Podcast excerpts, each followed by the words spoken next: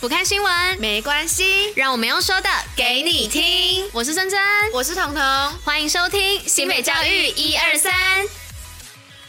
Hello，大家午安，我是珍珍，我是彤。今天是八月五号，礼拜五，接下来要跟大家一同分享新北教育新闻是第七十九集。那最后一样有活动分享跟小教室，千万不要错过。此外，还是要记得戴口罩、勤洗手，共同防疫。好的，来跟大家分享一下天气的部分。听说昨天蛮多地方都有下大雨的，特别是嘉义，好像还下暴雨。看新闻是这样说，有上新闻都淹水了。对啊，好像下礼拜又会有台风生成了，嗯，所以大家要注意一下最近天气的部分。出门最好都带一把伞。那刚刚有帮大家稍微看了一下我们新北市的县市预报的部分。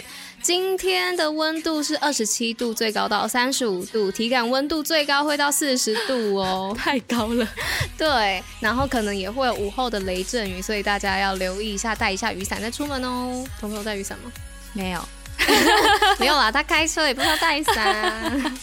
好，那接下来就进入新闻的部分喽。Go。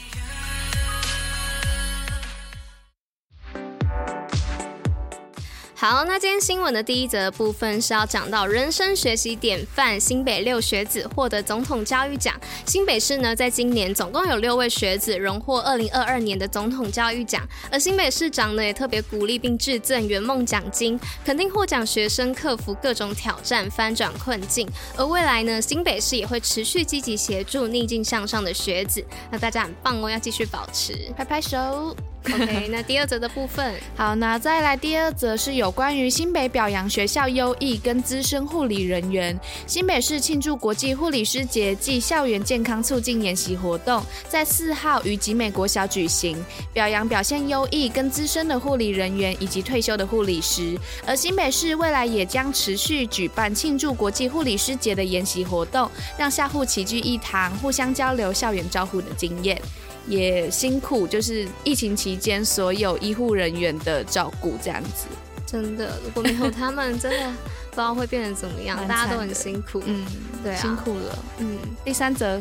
OK，好，总统教育奖得主王威凯自然领域发光发热。新北市莒光国小王威凯同学呢，虽然来自单亲家庭，并自小被诊断为自闭症，但他仍然对自然领域有着极大的兴趣，在各项创意能源竞赛中屡创佳绩，更拿下今年的总统教育奖。同时，也期望未来能成为自然老师，培育国家优秀人才。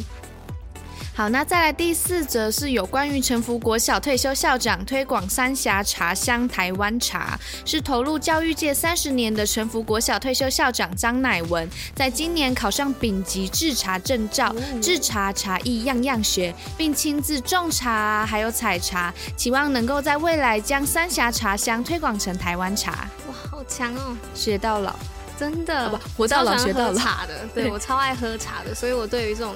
就是这种技艺，我会觉得很有兴趣，然后觉得很佩服，因为这都很是一呃，这是一门很大的学问。对对，因为我之前有曾经去采访过南投那边的，就是种茶的人家，嗯，所以就会知道说，嗯，这是一门很大的学问，而且。就是要投入很多很多的心力，就不是大家想象的这么的容易的一件事情。对，对好，那下一则新闻的部分呢，是说到暑假双联学制，台美课程不停歇。那新北市林口高中师生呢，在今年暑假完成了为期四周的双联学制暑期学分，到缅因、哈森以及新英格兰大学交流课程，学习有关全球视野、世界公民以及永续生活等议题，同时也拓展了自己国际视野与移动力。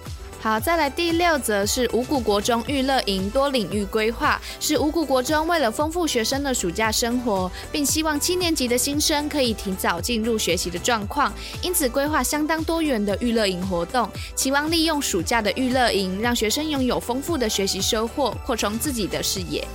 好，在第七则新闻的部分是集美国小天使舞团暑假集训开展，曾多次夺得全国冠军的集美国小天使舞团，利用暑假期间展开集训，除了让学生排练比赛的舞码外，更个别针对学生的弱项进行加强训练。此外，更有毕业的学姐回校帮忙，共同为天使舞团加油努力。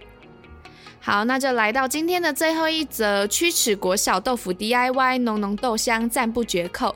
是新店区的曲尺国小，为了让学童度过丰富充实的暑假，在今年特别开设豆腐 DIY 的课程，让学生除了了解豆腐制作的过程之外，也体验动手做的乐趣，品尝到现做豆腐的香醇口味，留下了难忘的暑假回忆。嗯，感觉好好吃哦，可惜我不敢吃豆腐，啊、真的，的，我不喜欢吃豆类的制品，啊、所有的豆。那边有超好吃的豆腐冰淇淋哎，不要，可是它吃起来没有豆腐味，是它的口感吃起来有点类似像豆腐，我觉得超好吃的，那我可以接受吧，吧，对对对，但黄豆啊那些我就不大行，能吃的我比较喜欢吃绿豆，红豆也比较。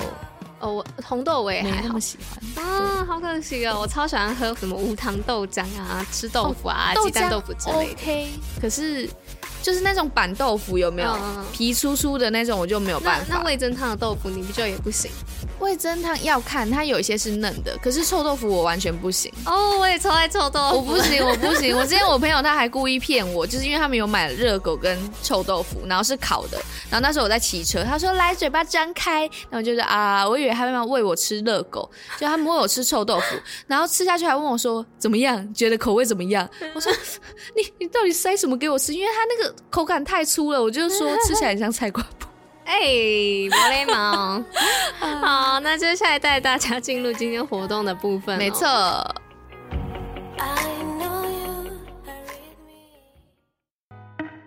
新北活动报虎哩知。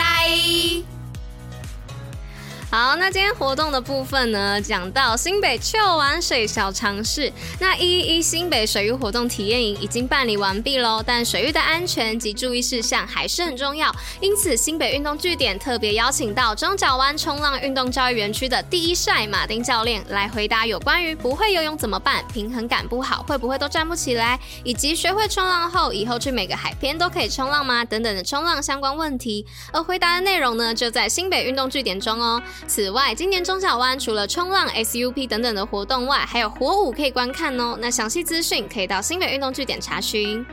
好，那最后我们还是要特别提醒一下，虽然炎炎夏日玩水很开心，或者是你觉得会游泳，然后就到海边玩水，在此之外，你们还是要看一下这个水域是不是安全的，有没有合格的。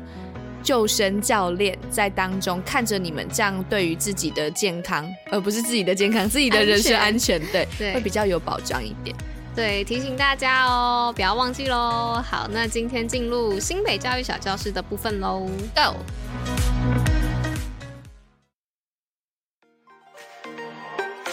新北教育小教室，历史上的今天。好嗨，各位听众朋友，大家午安呐、我是彤。那今天我们要来介绍的历史人物就是蒋渭水先生。相信大家对于蒋渭水这个名字肯定不陌生，因为除了在历史课本上可以看到之外，台湾也有一条蒋渭水高速公路，也就是国道五号。所以我们就赶紧来科普一下蒋渭水的生平以及国道五号为什么会用它来命名吧。好，那蒋渭水呢，他是出生自宜兰的医生，同时他也是社会运动者以及民族的运动者，同时呢，他也是台湾文化协会以及台湾民众党的共同创办人，以及台湾日治时期反对殖民统治运动的代表性人物之一。而他最著名的文学作品就是《临床讲义》，是用短文的方式，以医疗诊疗表单的形式，讲述当时台湾社会遭受严重的文化营养不良，并以处方还有诊疗的书写模式，表达出自己认为台湾社会最应该进行的改变是什么？好啦，那讲到这边，我们就要来解答为什么国道五号又被称为蒋渭水高速公路的原因喽。